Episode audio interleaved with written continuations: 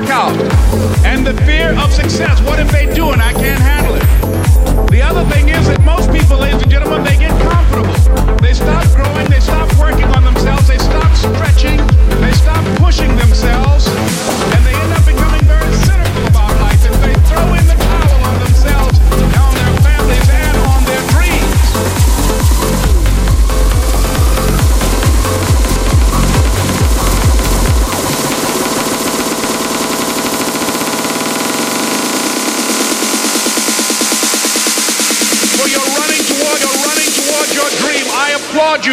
leaving.